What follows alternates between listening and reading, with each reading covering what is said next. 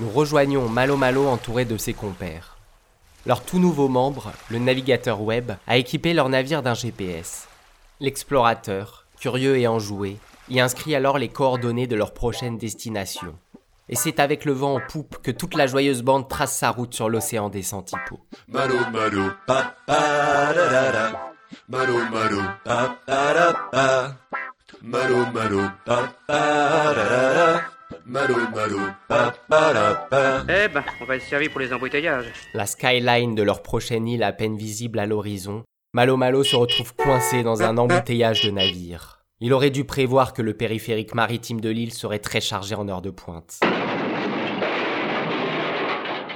Et ce n'est pas cet accident de paquebot sur un banc de sable d'urgence qui améliore la situation.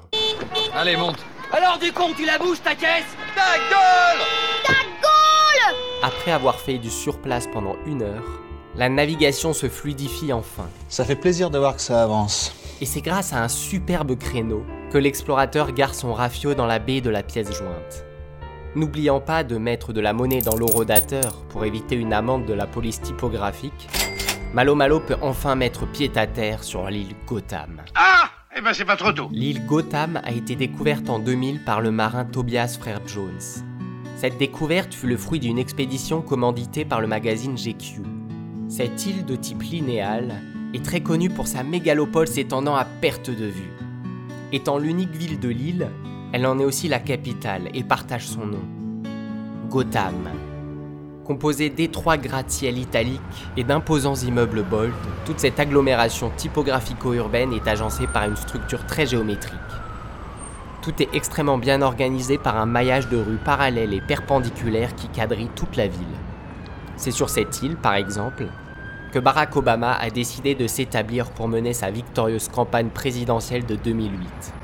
Les plus curieux pourront aussi remarquer les 26 différents types de citadins qui arpentent les rues de la ville, chacun ayant son propre caractère. Mauvais caractère, mais joli nez. Très joli nez. Alors que la nuit tombe, Malo Malo disparaît entre deux immeubles. Il traverse l'immense parc rectangulaire perdu entre les gratte-ciels du centre-ville, véritable parenthèse verte qui contraste avec le gris du bitume. Il escalade ensuite un grillage et traverse un passage piéton à trait d'union. Entre les bouches d'égout fumantes et les néons grésillants qui ponctuent les trottoirs, il se retrouve tout d'un coup nez à nez avec une figure de l'île, Bad Cassman, super-héros qui s'est mis en tête de sauver la veuve et l'orpheline.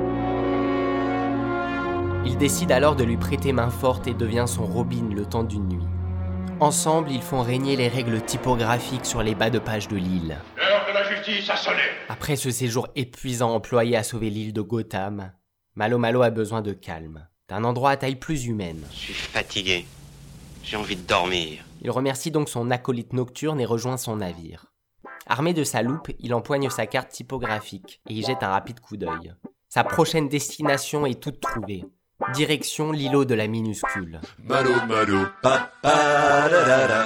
Malo malo pa pa da pa. Malo malo pa pa da da da. Malo malo pa pa da pa.